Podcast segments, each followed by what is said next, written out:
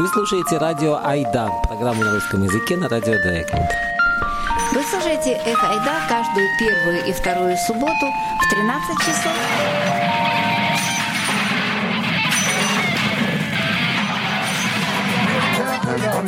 И «Эх, Ойда» по-немецки каждый третий и четвертый четверг в 19 часов. Здравствуйте, дорогие радиослушательницы, дорогие радиослушатели. Сегодня нас в студии двое. Виктория. И Алексей. И у нас э, сегодня в программе два сюжета. Один из них э, будет э, про Украину, другой про Россию. Мы начнем с сюжета Алексея. Я надеюсь, кстати, что Алексей у нас теперь в студии будет часто. Я надеюсь, что это будет наш новый член команды. Спасибо, Виктория. И Назвал я пока это страна, в которой дышится легко. Второй сюжет – это интервью с беженцами из Донецка. В общем, можно сказать, что это скорее даже не интервью, а интересный человеческий документ. И очень интересный рассказ о том, что, собственно, происходило в Донецке э, с момента начала войны, о попытке мобилизовать людей на оккупированных э, или официально ДНРшных территориях – ну и много чисто человеческого другого интересного. Но начинаем мы все-таки с сюжета Алексея.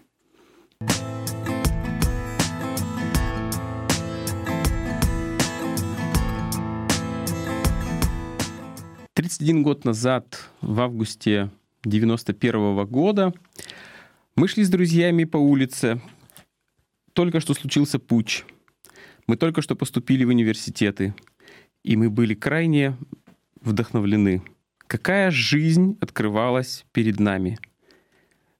Можно свободно говорить, можно даже ездить за границу. И мы даже подумать не могли, что когда-нибудь будут времена, когда мы снова э, столкнемся с тем, что свобода слова будет ограничена. Это Алексей Грисько, это передача Россия будущего, Nachkriegs Русланд на э, радио Драек. Драйкланд. На радио Драйкланд. И э, поговорить мы хотим э, о... Это, с одной стороны, передача э, про политику, с другой стороны, э, целью своей я ставлю сделать какое-то такое оптимистическое заявление, оптимистический проект для страны, с которой нас многое связывает. Гарри, привет, как дела, приятель?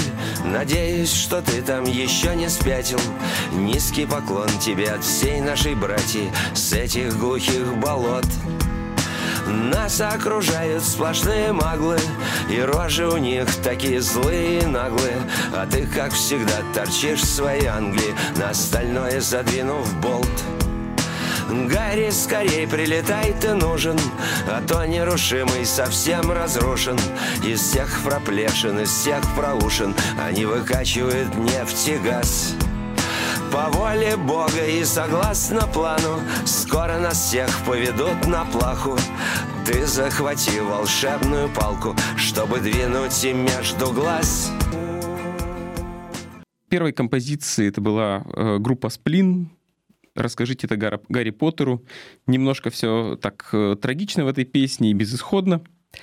Но э, к концу передачи э, я хочу, чтобы э, у вас было оптимистическое настроение, вы были полны сил, и вы были э, уверены в том, что вы сами можете что-то сделать для того, чтобы когда-нибудь очутиться, снова вновь приехать в страну, которая вызывает у вас э, оптимизм.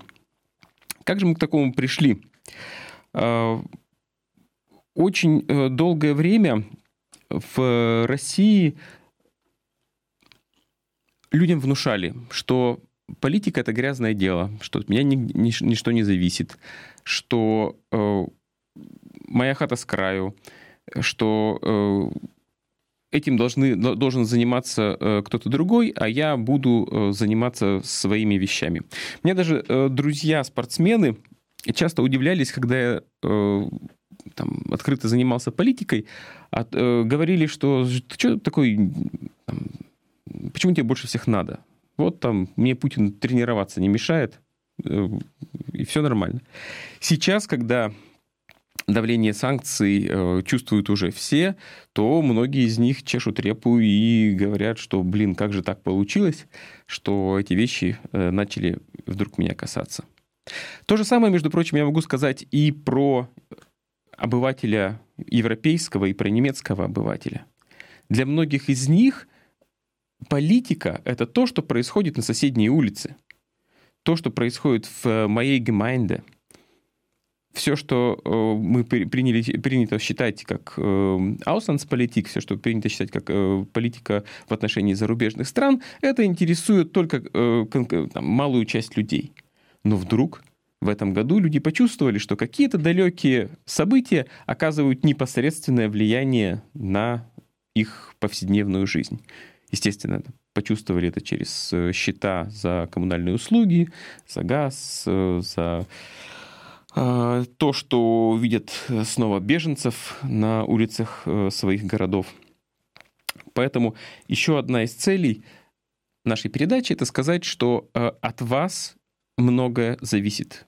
Каждый человек, чем бы он ни занимался, может повлиять на то, что будет происходить в его стране. Ну и поскольку у нас русскоязычная передача, э, Россия нас объединяет, это то, что каждый из нас может повлиять на то, что будет происходить в России. Для нас, как для людей, находящихся э, за границей, ну, в Германии в частном случае, э, есть и положительные, и отрицательные стороны того, что мы обсуждаем эту тему. С одной стороны, мы находимся далеко, мы зачастую не чувствуем тех настроений, которые царят э, действительно в России. И для многих из нас это та страна, которая осталась вот в памяти. А она меняется, меняется очень быстро и меняется порой не в ту сторону, в которую мы ожидаем. С другой стороны, э, мы здесь можем свободно говорить. Мы только сейчас оцениваем по-настоящему, что значит, что ты можешь свободно выражать свои мысли, не цензурировать сам себя. Это очень важно. Какая же она Э, Россия, которую мы хотим видеть. Для меня это открытая, современная, демократическая, умная страна. Это то, э, что у нас, сейчас появляется уникальная возможность э, начать все с нуля, обнулить очень многие вещи, потому что как всякий такой вот маленький апокалипсис, вот развитие истории – Э, позволяет с, с, начать все с чистого листа. Вообще, я достаточно спокоен за Украину. Потому что для меня ясно, что Украина одержит военную победу. Для путинского режима это будет, соответственно, сокрушительное военное поражение, которое он не сможет продать внутри страны. Мы не знаем, как конкретно пойдет этот режим. Но мы понимаем, что многие люди и вообще весь мир делает все для того, чтобы все шестеренки этого режима проржавели, и потом прилетит какой-то черный лебедь, мы не знаем, что конкретно случится, будет какая-то маленькая капля, которая приведет эту бочку к тому, что она переполнится, и будет маленькое, небольшое один-два года окно возможностей, когда будет определяться по-настоящему, в каком направлении пойдет страна. И, естественно, причина, по которой мы сейчас хотим обсуждать то, какой мы хотим видеть эту страну, мы хотим нарисовать, создать вот этот вот привлекательный проект для нашей страны, для того, чтобы, когда наступит э, момент, мы просто уже взялись его реализовывать, чтобы не допустить того, чтобы страна, ну, просто скатилась там в состояние Северной Кореи с ядерным оружием в какое-то вот, знаете, такое средневековье духовное и физическое. Для этого потребуются быстрые реформы. Многие программы этих реформ уже написаны, продуманы. Ну, в частности, как бывший сотрудник штабов Навального, отсылаю к программе Алексея Навального перед президентскими выборами 2018 года, где можно прямо отдельно брать, э, кого что интересует, экономическую реформу, судебную реформу, реформу э, правоохранительных органов и, по сути дела, идти по пунктам. То, что такие реформы работают, я убежден абсолютно. Видел это сам своими глазами, когда работал в, в том числе в Грузии когда э, занимался бизнесом, и там вот моими партнерами были ребята, у которых э, был э, автосалон, ну там сеть автосалонов в Тбилиси, они очень были далеки от политики, тоже думали, что моя хата с краю. Но когда э, были э, реформы Саакашвили, они были в абсолютном восторге. Они говорили, вот если раньше, там, чтобы решить какой-то вопрос в мэрии Тбилиси, там нужно было собственнику идти и день унижаться там перед всеми, э, ползать на коленках, то потом, э, после реформы мэрии Тбилиси, он все, он говорит, я говорит, ну, посылаю секретаршу, вопрос э, решается за там, считанные часы с минимальными усилиями и так далее. Причем никакого-то там никакого секрета Полишинеля в этом нет. То есть просто берутся консалтинговые компании, которые смотрят, какие функции осуществляет тот или иной государственный орган. Смотрят, какие компетенции нужны у людей для того, чтобы эти функции осуществлять. Смотрят, какие там показатели KPI э, есть для этого процесса. Ну, например, для такого такое госучреждение, как мэрия, одним из э, таких показателей была скорость прохождения бумаги. То есть, грубо говоря, чиновник мэрии заинтересован своей зарплате в том, чтобы э, бумажка, ответ проходил как можно быстрее. От, от скорость его прохождения напрямую влияет на его зарплату. Поэтому э, это, Россия в этом случае не является какой-то уникальной страной, реформы там можно осуществить. И в, об этом, конечно, будет э, отдельное, как, отдельный какой-то разговор, но, э, тем не менее, я, э, это еще один штрих к тому, чтобы нарисовать портрет привлекательной страны, в которой свободно дышать, которая является открытая и является частью вот, мирового сообщества. Потому что э, мировое сообщество вообще будет сталкиваться еще при нашей жизни с такими проблемами, с которыми нам пока, э, которые, на фоне которых э, все войны и прочие вещи э, покажутся детскими игрушками. В конце нашей передачи я посоветую книгу, где вы сможете более подробно об этом почитать. Ну а сейчас новая композиция. Круговая порука мажет, как копоть. Я беру чью-то руку, а чувствую локоть. Я ищу глаза, а чувствую взгляд Где выше голов находится зад. За красным восходом розовый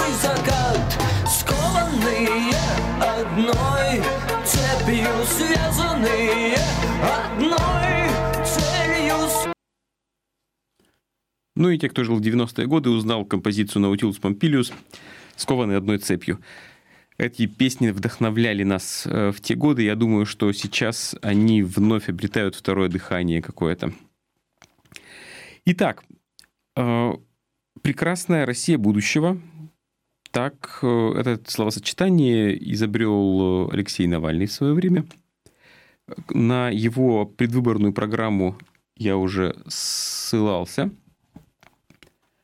В ней, э, по сути дела, уже описаны какие-то конкретные шаги реформ, которые нам предстоит сделать для того, чтобы Россия вернулась в сообщество цивилизованных государств, чтобы это была страна, в которую нам приятно возвращаться, которую, где бы мы не стеснялись, а гордились тем, что э, мы являемся россиянами, что она нас всех э, связывает. Я, опять же, думаю, что каждый из нас может приложить к этому руку, может сделать что-то, какой-то свой вклад. Снова вы говорите, а какой же вклад я могу сделать, находясь далеко от страны, в Германии, я не являюсь политиком, я не являюсь какой, каким-то там блогером или еще кем-то. И в этом плане война сейчас идет э, по трем направлениям, вот как такая вот гибридная война. С одной стороны, это, конечно, вот непосредственно военные действия. И здесь э, ну, несмотря на то, что я являюсь гражданином Российской Федерации, я желаю четкого, ясного военного поражения путинскому режиму. Я считаю, что это очень патриотичная позиция, потому что, по сути дела, украинцы сейчас сражаются не только за свою свободу, но и за европейские ценности и за свободу россиян. Для того они, по сути дела, помогают нам освободиться от вот этого гнета шайки воров, которая захватила э, власть э, в нашей стране. Второй фронт – это, конечно, информационный. И здесь, чем больше мы говорим с теми, кто остался в России, чем больше мы делаем доступными для них разные медиа, которые говорят правду, тем, э, ну, собственно говоря, лучше этого никогда э, не может быть мало, с учетом, опять же, того, насколько сейчас э, задавлена свобода прессы в России, насколько люди э, сталкиваются с изощренными способами промывки мозгов.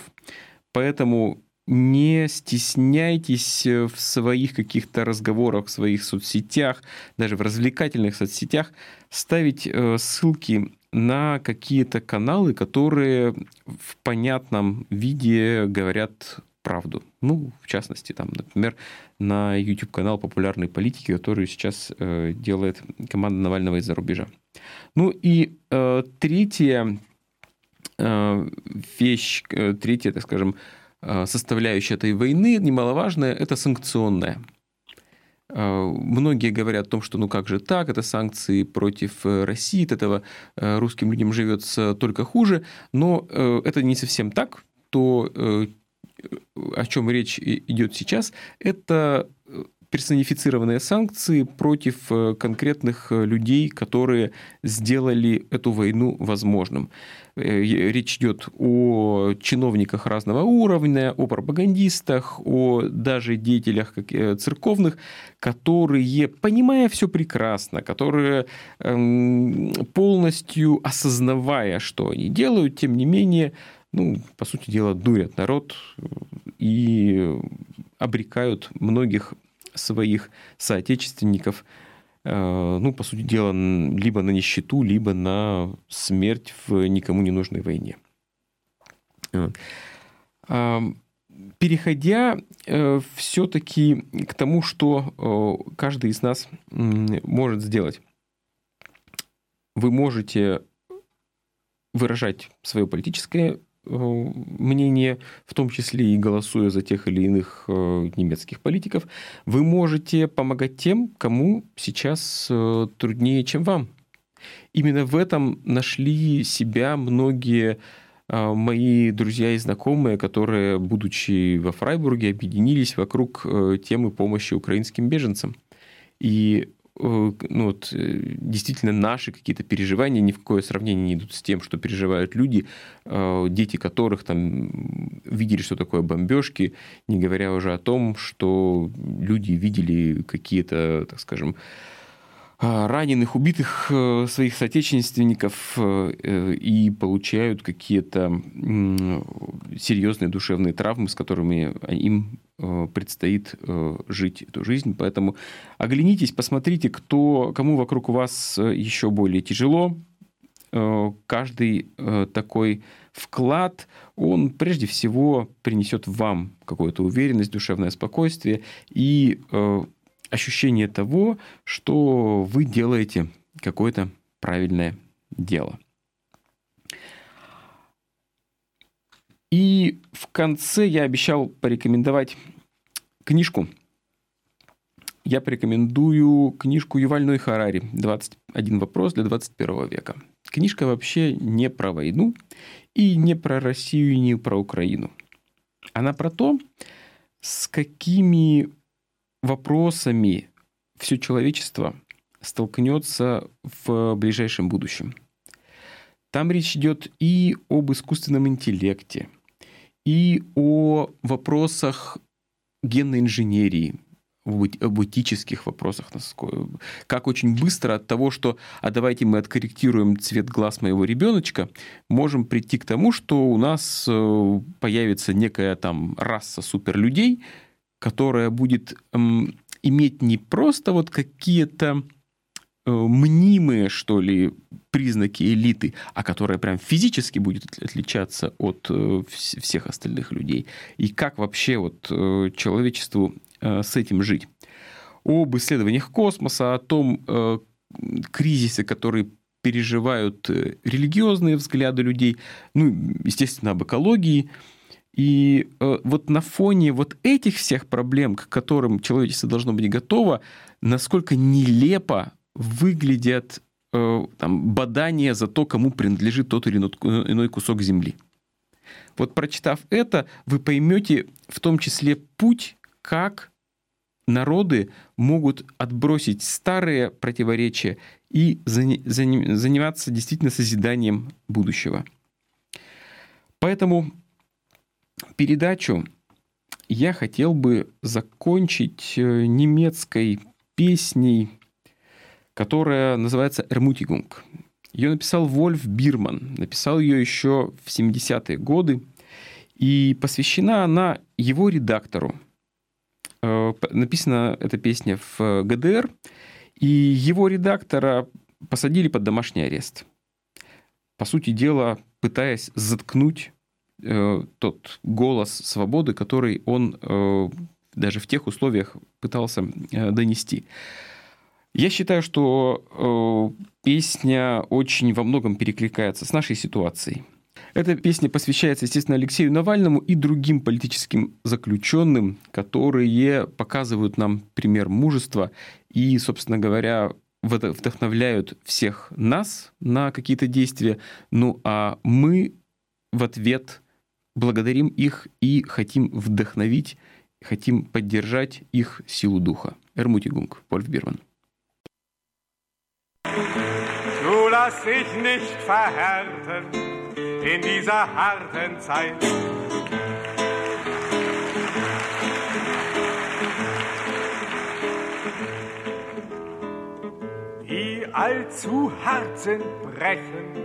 die allzu spitz sind, stechen und brechen ab sogleich und brechen ab sogleich.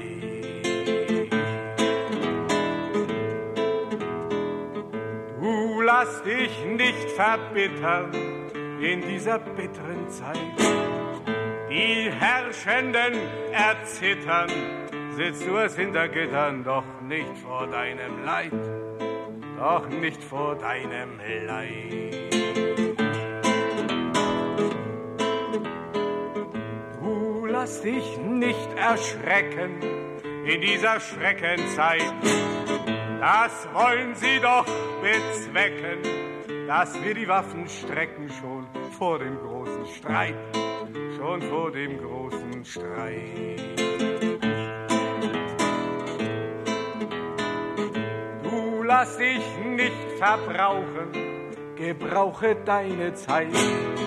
Du kannst nicht untertauchen, Du brauchst uns und wir brauchen grad deine Heiterkeit, grad deine Heiterkeit.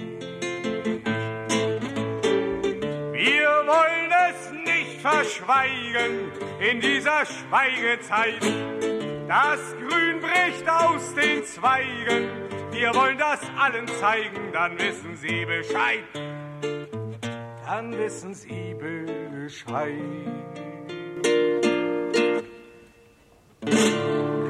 Это был сюжет Алексея о будущем России.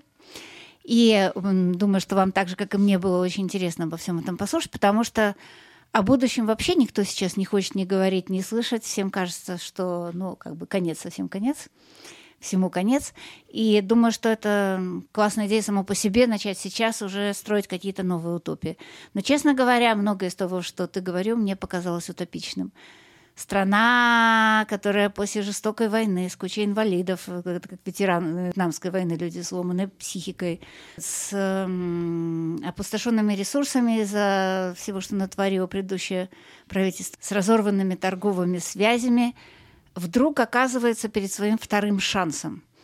Это не означает, что в этой стране не будет никаких проблем. Вопрос просто в том, на что мы обращаем наше внимание, наш фокус если мы будем говорить о проблемах, о э, том, эм, о вызовах, с которыми мы столкнемся и так далее, то, конечно, э, их можно будет перечислять бесконечно. Но они не дают энергию, они не дают такое желание жить, менять, строить, создавать. А когда мы обрисовываем даем проект будущего, обрисовываем, во что именно э, эта страна э, может превратиться, какой мы ее можем создать, то это всех нас заряжает энергией. Именно поэтому будет масса людей, которые будут говорить о проблемах, а я хочу говорить о том, что э, нам предстоит именно создавать, о возможностях. Но э, позиция хорошая, я ее вполне разделяю. И, кстати, это то, что сейчас делают украинцы. То есть, когда начинаются эти разговоры, ну как, а какой по- именно победе вы говорите? А вот возможно ли это и так далее? Этот вопрос не стоит. Украина должна победить. Да, победа, она сначала одерживается ментально, а потом уже ну, воплощается так, э, в жизнь. Точно так же и здесь мы сначала должны создать вот эти вот ментальные модели того, что мы хотим э, построить, и, ну и потом э, постараться заразить этим как можно больше людей. Ну и э, если говорить об этом, вот что-то конкретно перечислил, ну, назвал как бы конкретную вещь, это, например, борьба с коррупцией по образцу того, как действительно в потрясающе коррумпированной стране справляется даже с коррупцией полиции. Это, конечно, впечатляет. Да, именно это я хотел э, сказать, что коррупция являлась и является сейчас э, одной из основополагающих, так скажем, предпосылок э, всего того, с чем столкнулась Россия, но э, это не связано ни с каким-то там менталитетом российским, ни с географическими особенностями, ни с традициями, ни с чем. Это вся вещь при достаточной политической воле элементарно преодолевается. Это техническая, тех, техническая задача. Ну и кроме того, э, возвращаясь тоже к Грузии, это еще и политическая, э, конечно, задача или целеполагание, или как бы инструменты внутренней политики, потому что сейчас, конечно, Грузия, к сожалению, опять коррумпирована и опять переживает именно... Ну, мы не будем забывать, что она, к сожалению, оказалась в сфере влияния России, и это было, так скажем, желание путинского режима втянуть эту страну обратно в свое болото, и там, частично им это удалось, вот. Но я думаю, что когда режим э, Путина рассыпется, то вот этот вот клуб бывших диктаторов, который он вокруг себя создал, я имею в виду там и Лукашенко, и Мадура, и различных э, э, там, Асада и других вещей, у них ну, этот клуб распадется, и, собственно говоря, странам, которые небольшим странам, которые стремятся к свободе, к демократии, к скажем, к отсутствию коррупции и вообще к какому-то развитию, им будет гораздо проще в этот э, режим эм, приходить, в это состояние приходить. Ну и сама Россия, я уверен, что у нее есть все шансы для того, чтобы показать пример э, такой энциклопедический, как создать новое экономическое чудо, потому что ну, все предпосылки к этому есть. А какие еще? Ну, хорошо, борьба с коррупцией, создание небюрократичной управленческой системы. Больше свободы людям, больше свободы на местах, меньшая централизация власти, большая возможность э, людей на региональном, на местном уровне принимать решения, распоряжаться бюджетом, привлекать инвестиции, я уверен, что э, там, сталкиваясь, причем это не, чисто теоретическая какая-то уверенность, да, я занимался политической деятельностью в Екатеринбурге, занимался, видел там все движения, начиная там от защиты сквера, защиты парков, э, борьбой с, как, с каким-то незаконным строительством и так далее, и так далее. У людей есть масса энергии и огромная потребность реализовать свои э, начинания. И сейчас в современном мире это все происходит очень быстро, технологии все есть. Я думаю, что это может быть вполне таким вот э, узлом кристаллизации э, новой России будущего. Мне кажется, что безумно важна реформа образования и, конечно, полная, ну, то есть пост, постимперская критика, то есть критика колониализма, э, которую Россия почему-то пропустила полностью этот э, период в своем развитии, вот мы видим результаты, должна, конечно, стать во главе гуманитарных наук. Э, и реформа образования одна из действительно, согласен, важнейших э, вещей. И попав вот в Германию, у меня дети учились в школе в России и сейчас учатся в гимназии в Германии, я, во-первых, я с упоением читаю их учебники, во-вторых, смотрю, что бросается в глаза в разнице в образовании, это то, что детей учат критически воспринимать те или иные идеи. Их учат не заучивать, а э, аргументировать, проговаривать, спорить э, и критически относиться к информации. Э, ну, это, собственно говоря, то, тот навык, который детям предстоит, ну, как бы потребуется больше всего в наступившем уже веке.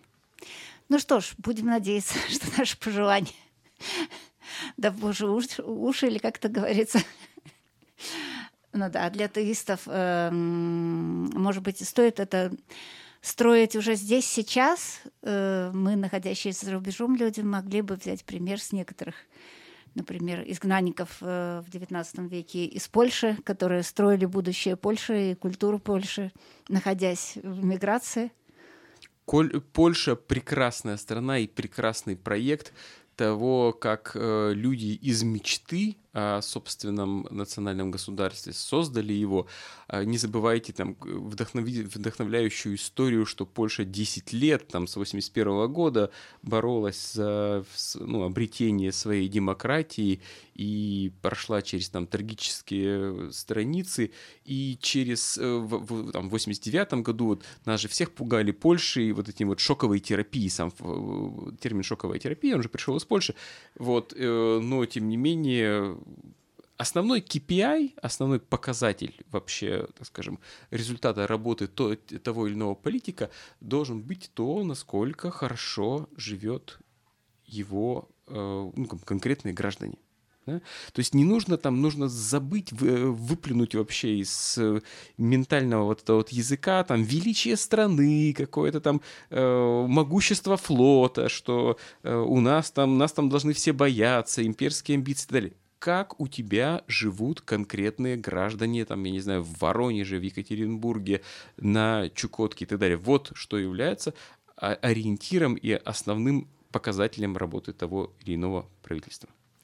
Ну что ж, на этом, я думаю, мы с нашим первым сюжетом заканчиваем и переходим к обещанному э, интервью, или точнее сказать, к обещанной документальной записи рассказа Ольги и Игоря из Донецка о том, что, что с ними происходило после даже в их случае не 24 февраля, а 18 февраля.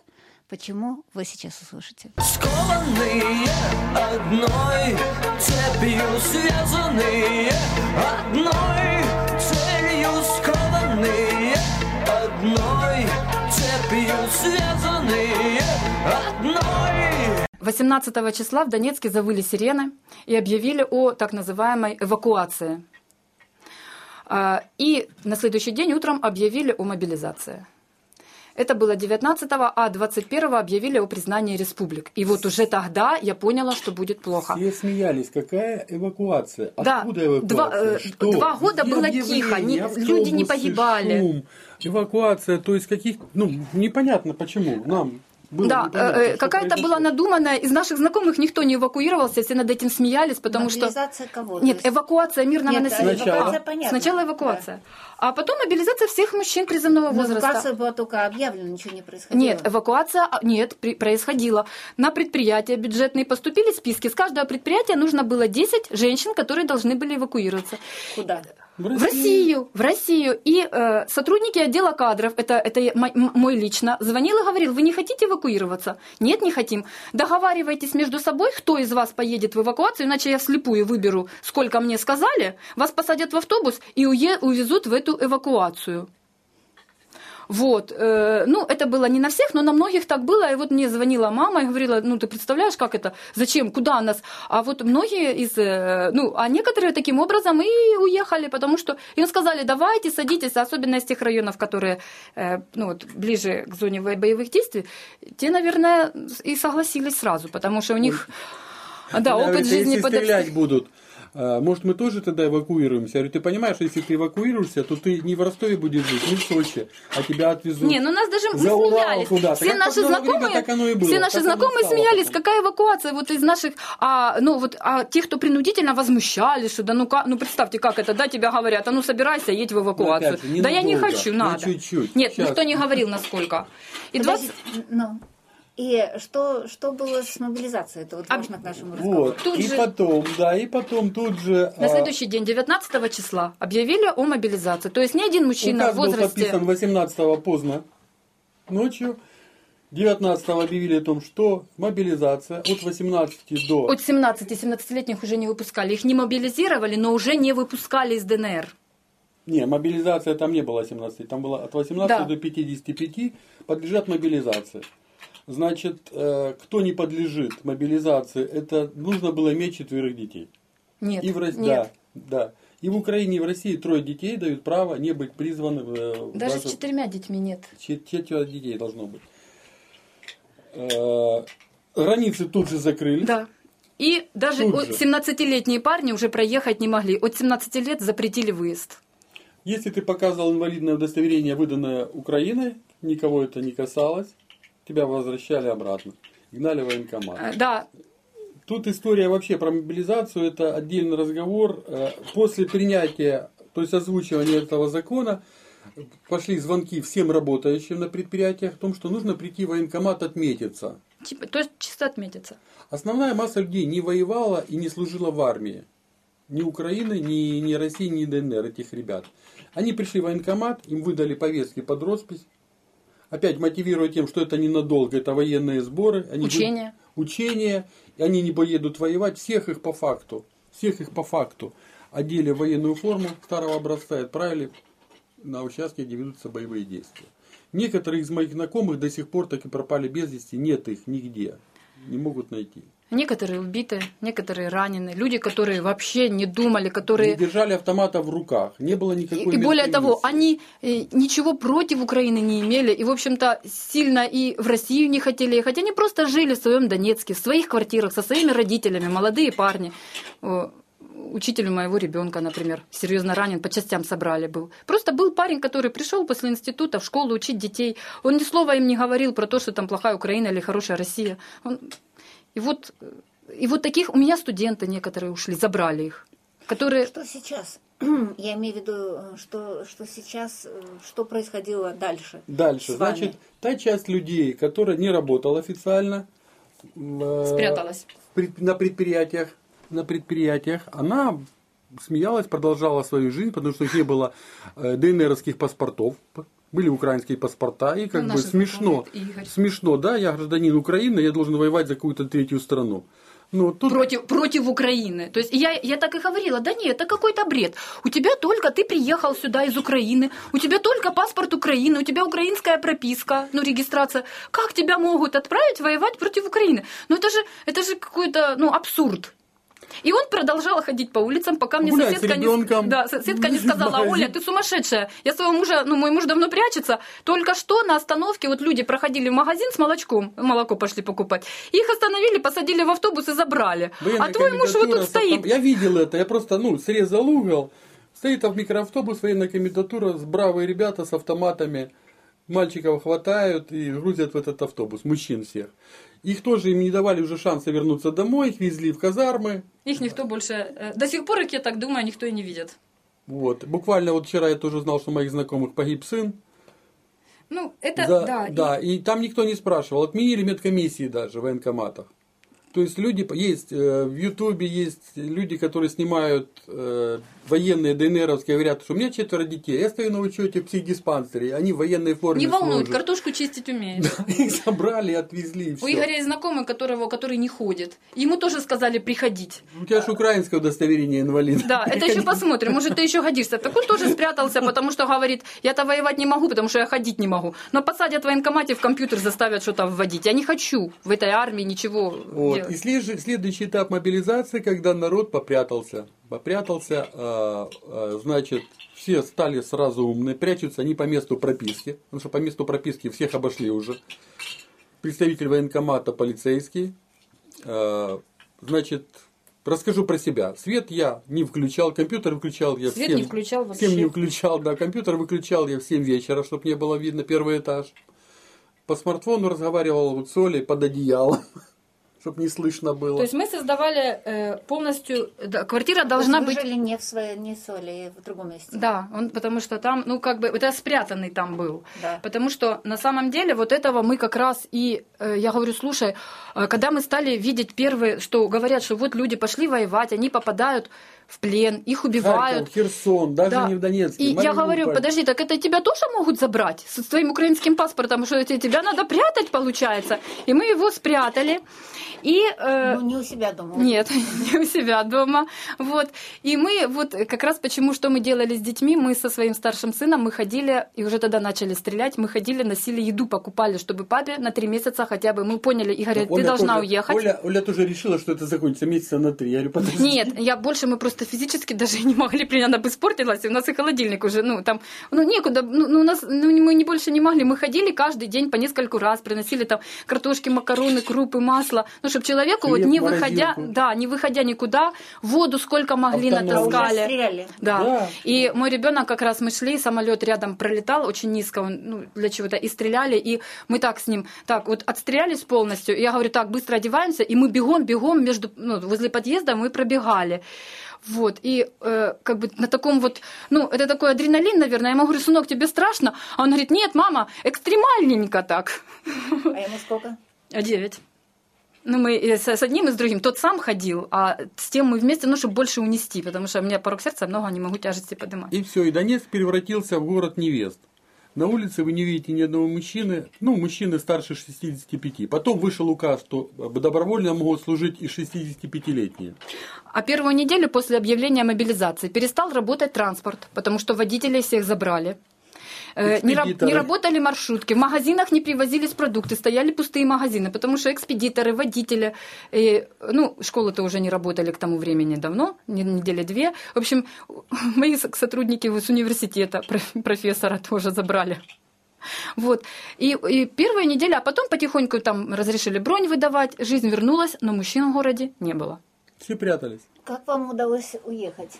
И у нас осталось очень мало времени. на А, удалось уехать. Я искал пути. Я где-то через две недели после того, как отправил их, я не знал, смогу я уехать или нет, потому что для того, чтобы попасть на границу, стояло несколько кордонов. И, ну, и люди не гарантировали проезд даже за деньги. Да. Почему? Потому что сегодня стоит местная полиция, завтра приезжает Росгвардия, российские То есть э, гвардейцы. можно было в городе найти людей, которые этим занимались профессионально, нелегально вывозили. Но никто не давал гарантии. Нет, нам говорили так, мы начали искать еще, мы хотели уехать, конечно, вместе. Я говорю, как вывести мужа? Там звонила, а мне говорят, это может стоить очень дорого, даже 10, даже 20 тысяч там, долларов, к примеру. Но имейте в виду, что вы деньги человеку дадите, а завтра к нему приедет проверяющий, и он вас должен будет ну, забрать мужа, потому что иначе заберут его. Поэтому гарантии не дают. Вы можете пробовать, но при этом гарантии вам не дадут. Ну, мало того, что у нас с тобой денег таких не было, ну и, э, например, продавать квартиру и при этом... А кто его знает? А вдруг он да. специально, да, скажет, что его не выпускают. Ну, люди уезжали на личных отношениях за деньги, за большие деньги. Я знаю людей, которые уезжали за 240 тысяч рублями, офор- оформив на предприятии э, бронь, якобы в командировку. 3-4 тысячи долларов на тот момент. Да. А как вам удалось уехать? Как мне удалось выехать А, ну, тоже тут- на личных отношениях, и помогли мои Ученики. друзья. То У есть меня- меня- я уже перебрал варианты. Я, я сначала решил обратиться к Донецким, потом э, еще ну, по спорту друзьям, а потом в России. У меня тоже есть друзья, есть люди, которые могли бы мне помочь при желании.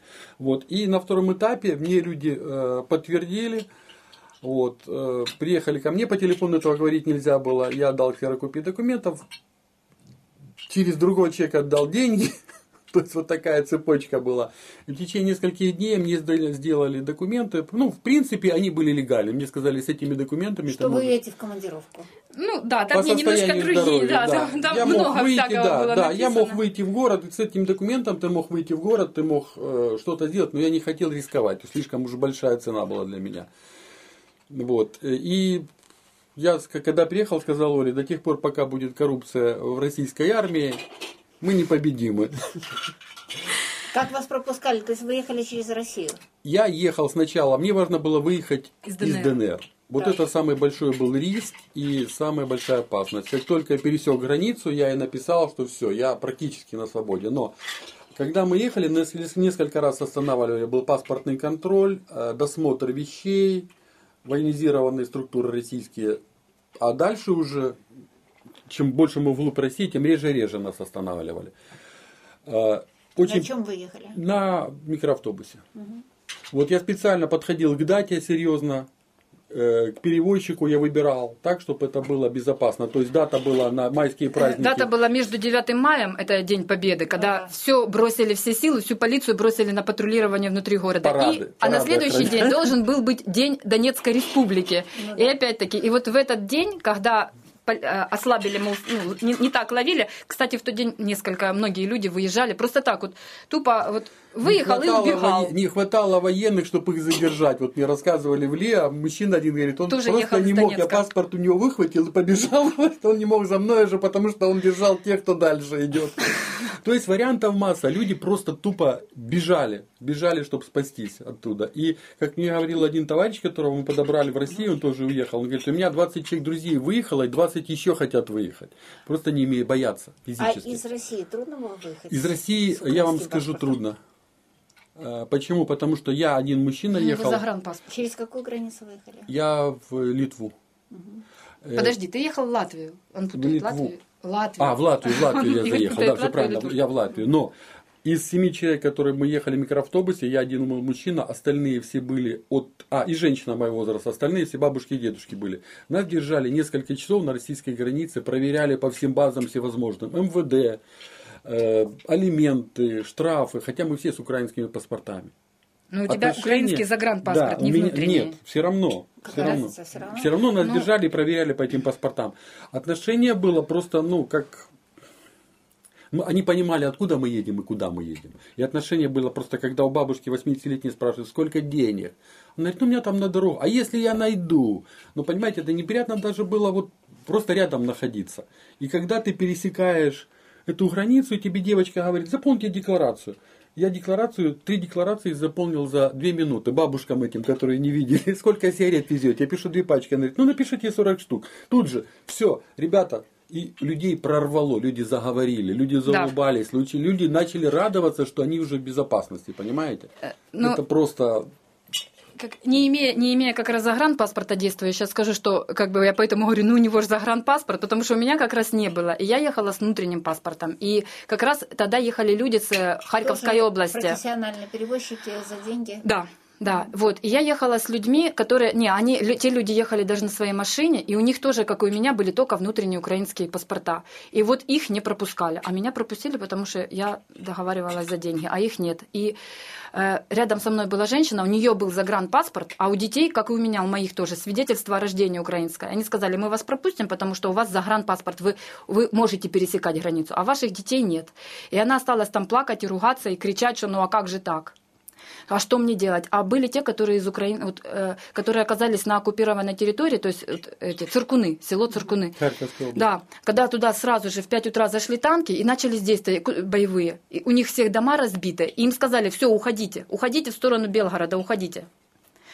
И они уехали, они приехали в Россию, говорят, а мы тут не хотим оставаться. Им предложили работать на каком-то военном заводе. И они прямо, вот вся семья на машине говорит, вы, мы уезжаем дальше. И их не пропускали. Потому что, а какие у вас основания были для въезда? Они говорят, как какие основания? А где ваши визы? Он говорит, как какие основания? А нам военный сказал, едьте отсюда. А он говорит, а где, почему, где ваши документы? Почему у вас украинский только паспорт? И вот э, как бы, а кого-то и так пропускали, это была такая лотерея. А, а кто-то вот рядом со мной тоже стояла женщина, не помню, там, ну то, то, то есть кто-то проезжал. Вот я, например, прошла, ну я, допустим, там а- а- тоже за деньги. А вот люди э, стояли так, и они ездили, одна прямо плакала, и говорила, ну а что мне делать? Я уже пять пунктов прошла пропуска там на Российских Пскове, российских, и ни на одно меня с детьми не выпускают. Это уже пятый. Я отсюда не уйду. И вообще, говорит, если у меня нет оснований для пребывания в России, депортируйте меня из России, депортируйте. Для России самое большое богатство это дети. Да, мне на паспортном контроле сказали, что а куда вы едете? У вас только украинские документы, еще и донецкая прописка. Вы с этими документами, не имея заграна и документов ни детей, вы из России не выедете. Это вам сказали? Да, где? это в России. России. Где-то в, На- в- на в- нет, это да, в. Псковской области там был Да. паспортный контроль предварительный. И Я звоню, я Игорю пишу на Вайбер, Игорь, проблемы. Сказали, что я не выйду. А я сказала одному человеку, что единственному призналась, что мы уезжаем. И Игорь говорит, все это на тебя кто-то ну сдал, и ты теперь Я не сказал, выйдешь. Они обманывают, россияне Вот, а потом говорит, ничего, едь дальше. И тот человек, которому я тоже позвонила, я говорю, которому я деньги платила, я говорю, вот так говорят. Он был говорит, «Нич- россиянин, да? Э, Даже не знаю. Ну да. Он говорит, вот что я вам сказал, говорите, вот то и говорите. В общем, у меня была легенда. Когда я выезжала из ДНР, мне надо было говорить, у меня родственники в Воронеже, я еду в Воронеж, я из ДНР еду в Россию, э, в нашу дорогую, любимую, в кавычках, Россию. Вы нас, конечно, пропустите. Вот, а когда мы были в России, мне надо было говорить, у меня родственники в Риге, я еду в Риге, нам там помогут.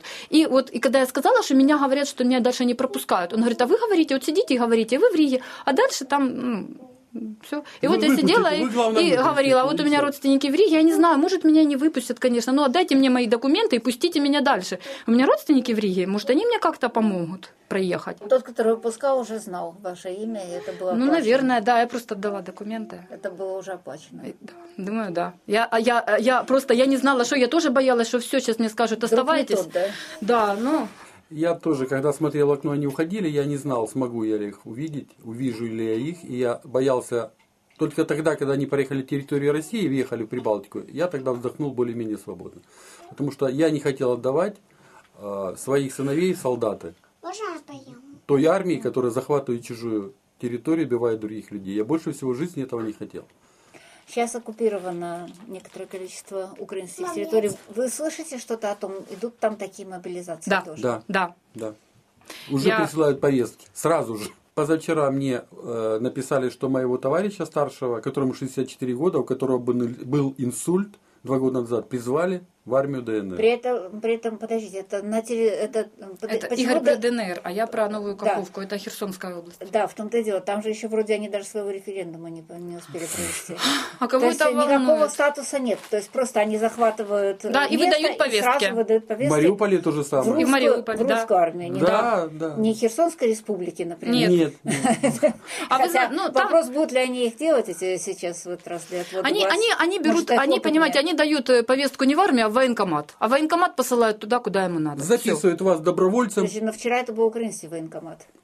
Ну, сидит уже российский офицер. А уже все. Понятно. И вы идете добровольцем, тоже важный момент. И ваши родственники в случае вашей гибели не получают ни копейки. Вы пропали без вести, вас не находят. То же самое. Написано официально, что доброволец. Да, вот эти все ребята, которых насильно забрали, это львиная часть добровольцев. Ну, у меня нет, у меня были те, которые Ну. мобилизованы. Ну, тут да, тут как бы. А, то есть есть добровольцы среди Не- них? Да, их пишут добровольцы. Их Или пишут, пишут, или они- пишут. Нет, Пишут. мы не Они знаем знают, добровольцами. Они не я, я знают, лично они никого не знают, не знаю. Кто они. Когда вот представь, вы не служили в армии, вас пригоняют в военкомат и говорят, подписывай документы, давай быстрее. Вы подписываете, вам говорят, все завтра вы едете туда-то, вот Все- ваш контракт, и все. Те, кто Ну, хотели пойти уже. добровольцами, те пошли в 2014 году воевать. Сейчас Я уже думаю, да. таких нету. Но Ну, многие из тех, кто воевали в 14 Сейчас уже сейчас не хотят. не хотят идти. И точно так же прячутся. То есть сейчас добровольцы. Но это дает нам надежду, что, может быть, когда наступит год, когда... Да, а мы в это верим. Да, я мы говорю, Игорь, мы верим. вернемся когда-нибудь домой в Донецк. Он говорит, да, вернемся в И Украину. в Крым поедем, в украинский Крым.